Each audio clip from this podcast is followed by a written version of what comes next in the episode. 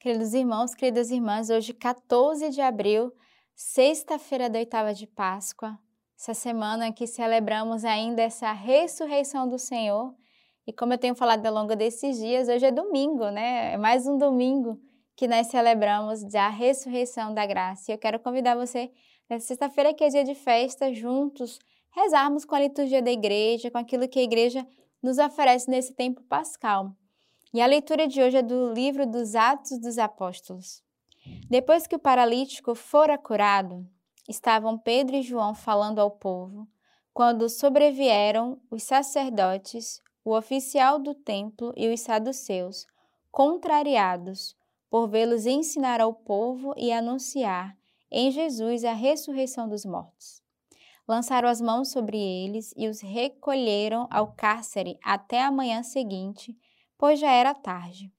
Entretanto, muitos dos que tinham ouvido uma palavra abraçaram a fé, e seu número, contando-se apenas os homens, chegou a cerca de cinco mil. No dia seguinte, reuniram-se em Jerusalém seus chefes, anciãos e escribas. Estava presente o sumo sacerdote Anás, e também Caifás, Jonathan, Alexandre e todos os que eram da linhagem do sumo sacerdote. Mandaram então comparecer os apóstolos e começaram a interrogá-los. Com que poder ou por meio de que nome fizestes isso? Então Pedro, repleto do Espírito Santo, lhe disse: Chefes do povo e ancião, uma vez que hoje somos interrogados judicialmente a respeito do benefício feito a um enfermo e de que maneira ele foi curado, seja manifesto a todos vós e a todo o povo de Israel e em nome de Jesus Cristo Nazareu, aquele a quem vós crucificastes, mas a quem Deus ressuscitou dentre os mortos, e por seu nome e por nenhum outro que este homem se apresenta curado diante de vós. É ele a pedra rejeitada por vós, os construtores, mas que se tornou a pedra angular, pois não há debaixo do céu outro nome dado aos homens pelo qual devemos ser salvos. Então, essa semana estamos nessa saga dessa leitura, desde a cura, né, quarta-feira, desde a cura desse paralítico com Pedro, onde ele vai ser questionado diante do povo, diante dos escribas, é, em nome de quem, né, que ele realiza essas curas e esses milagres. Mas antes, no início, nos primeiros versículos, no versículo 4, vai dizer: Entretanto, muitos dos que tinham ouvido a palavra abraçaram a fé. Então, a cura se dá através dessa escuta da palavra de Deus. Muitos daqueles que ouviram a palavra creram, acreditaram. E a cura se dava ali não pelas mãos de Pedro, mas pela escuta na palavra de Deus, que aumentava a fé daquele povo e por isso a cura e o milagre era de fato realizado. E eles vão ser questionados. E é bonito perceber neles que nenhum poder é dado pela mão deles, mas o poder vem de Jesus. A cura que é realizada não é dada pelo poder das nossas mãos, mas pelo poder da oração, pelo poder da intercessão, dessa confiança que passa na cura através de Jesus por mãos humanas.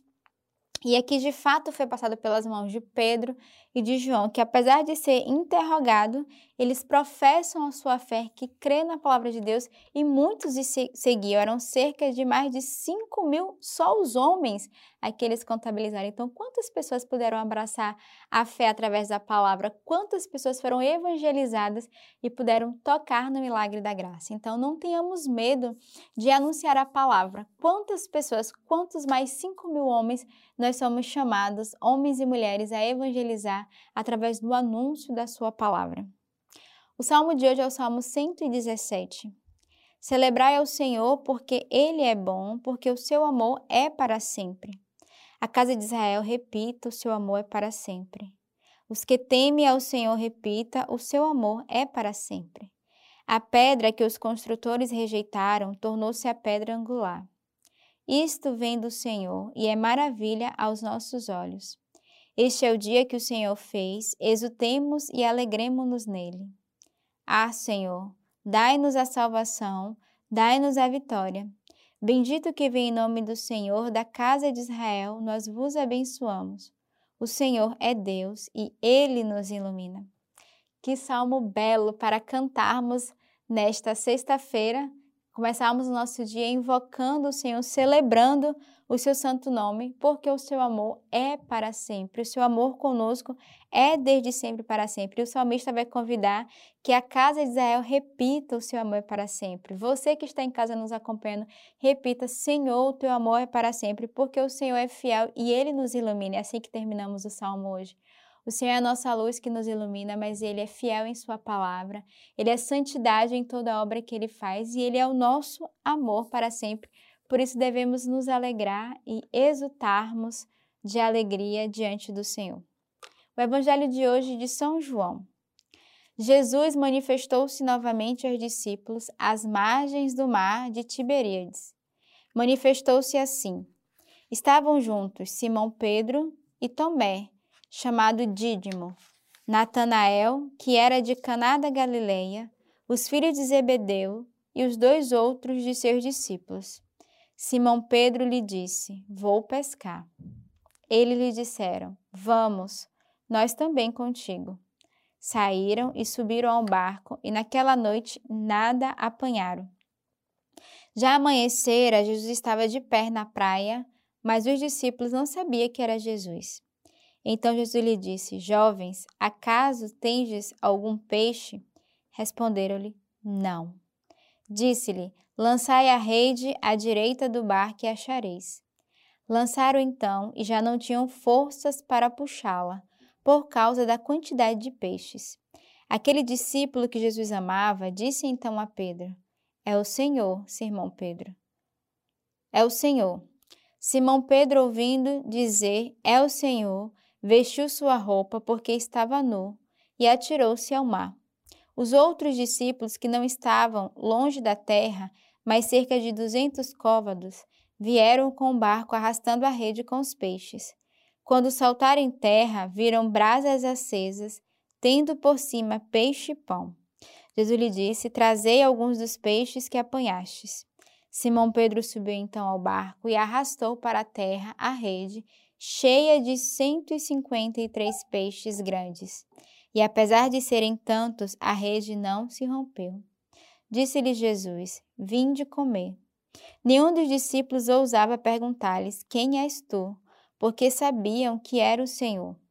Jesus aproxima-se, toma o pão e o distribui entre eles, e faz o mesmo com o peixe.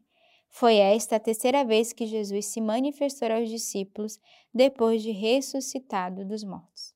Tem um evangelho muito conhecido onde Jesus que vai aparecer ali diante de Simão Pedro e dos outros discípulos e que vai realizar o seu milagre. Né? Mesmo depois da ressurreição, ele realiza o milagre dizendo para eles: lançai a rede à direita. Eles já tinham passado a noite inteira pescando, nada apanharam, mas assim eles creram na palavra e puderam lançar as suas redes. E aqui a gente vê o milagre acontecer. E eles estavam ali assustados e ao mesmo tempo confiantes. Eles sabiam que era o Senhor, mas no interior do coração eles se questionavam. E ao mesmo tempo eles percebiam que mais uma vez o Senhor realizava um milagre, realizava a sua obra, lançando as redes. E, e a importância desse evangelho é que a obediência desses homens fez com que milagre, o milagre acontecesse. Então, a obediência na sua palavra, na palavra do Senhor, faz com que o milagre de Deus aconteça no meio de nós. Então, escutemos a sua voz e sigamos a direção que ele vai nos indicar, se é a direita, se é a esquerda, se é a frente. Mas peçamos ao Senhor termos os nossos ouvidos abertos para escutarmos a sua palavra e nos deixarmos ser conduzidos pela sua graça e nós tocaremos no milagre.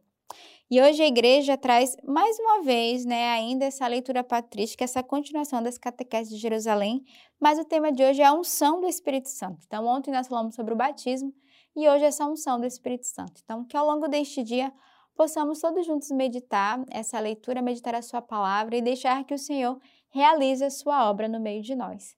Que Deus os abençoe.